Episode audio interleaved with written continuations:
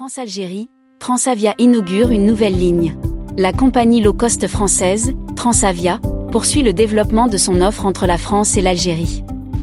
Elle a effectué ce mercredi sa première rotation depuis la capitale française vers l'aéroport de Sétif 8 mai 1945.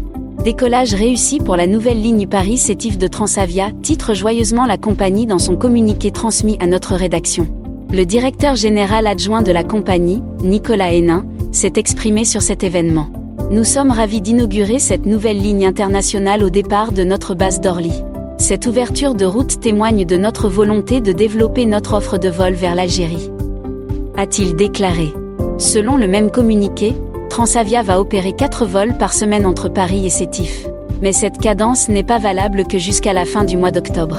Ensuite, la compagnie française passera à deux vols hebdomadaires, lundi et vendredi, jusqu'à la fin mars 2023.